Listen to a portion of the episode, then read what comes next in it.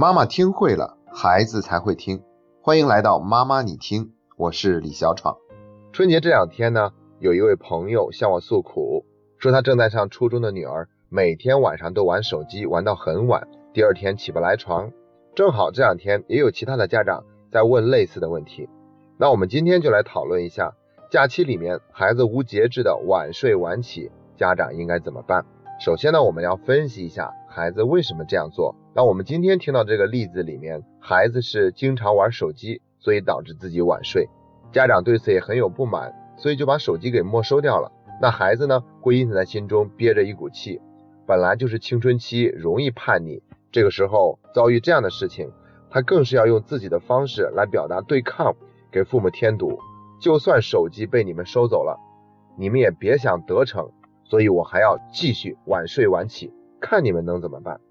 所以今天给出的建议第一条，那就是要先接受，接受什么呢？接受孩子他现在正好处于叛逆期，的确比以前更难管了。接受他现在可能在短时间之内就是要很晚睡、很早起，很难一下子就发生转变。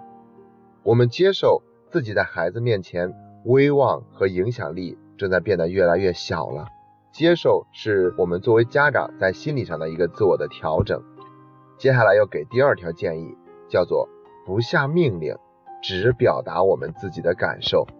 在以前的内容中呢，我讲过要用我我我的方式来跟孩子沟通，而不要一张口就是你怎样怎样怎样，你又怎样怎样怎样。这种方式会很容易引起孩子的对抗。本来孩子就处于青春期叛逆的阶段。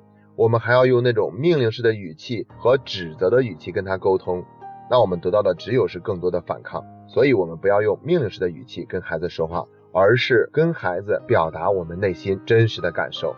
那有一点要注意，就是我们没有必要非得憋着自己真实的感受。很多家长都说，好像一学习家庭教育就不知道该跟孩子怎么说话了。恰恰相反，我们可以沟通出来。所以，我们可以跟孩子说。看到你每天这么晚睡，早上起这么晚，都耽误了吃饭，作为妈妈心里是有些心疼的。我想我们说心疼，绝对是一个很真实的表达。然后我们还可以跟孩子说，我想了很多办法，希望你不这样，但是好像我做什么都没有用，所以爸爸妈妈心里面觉得很无奈，又有点着急。无论是对你的身体健康，还是你假期的各种安排，可能都不是一件好事儿。但是我们实在不知道该怎么做，所以感觉很无奈，也很着急。这样跟孩子说的时候，就没有任何攻击性，这更容易得到孩子的理解，减少了很多的对抗。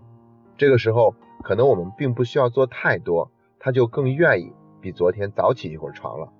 当然了，在这个过程中也未必有我们想象的那么顺利，毕竟我们先扣了孩子的手机，或者之前已经做了那么多让孩子感觉郁闷、气不打一处来的行为。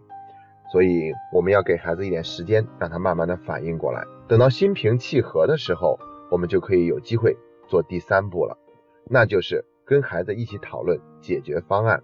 这个解决方案既不是听我们的，也不是听孩子的，而是坐下来以后去好好的聊一聊，能够让我们双方都能够接受的第三个方案。所以呢，我们要找准一个时机，当孩子也特别的心平气和的时候，我们很真诚的去跟孩子聊一聊，告诉他。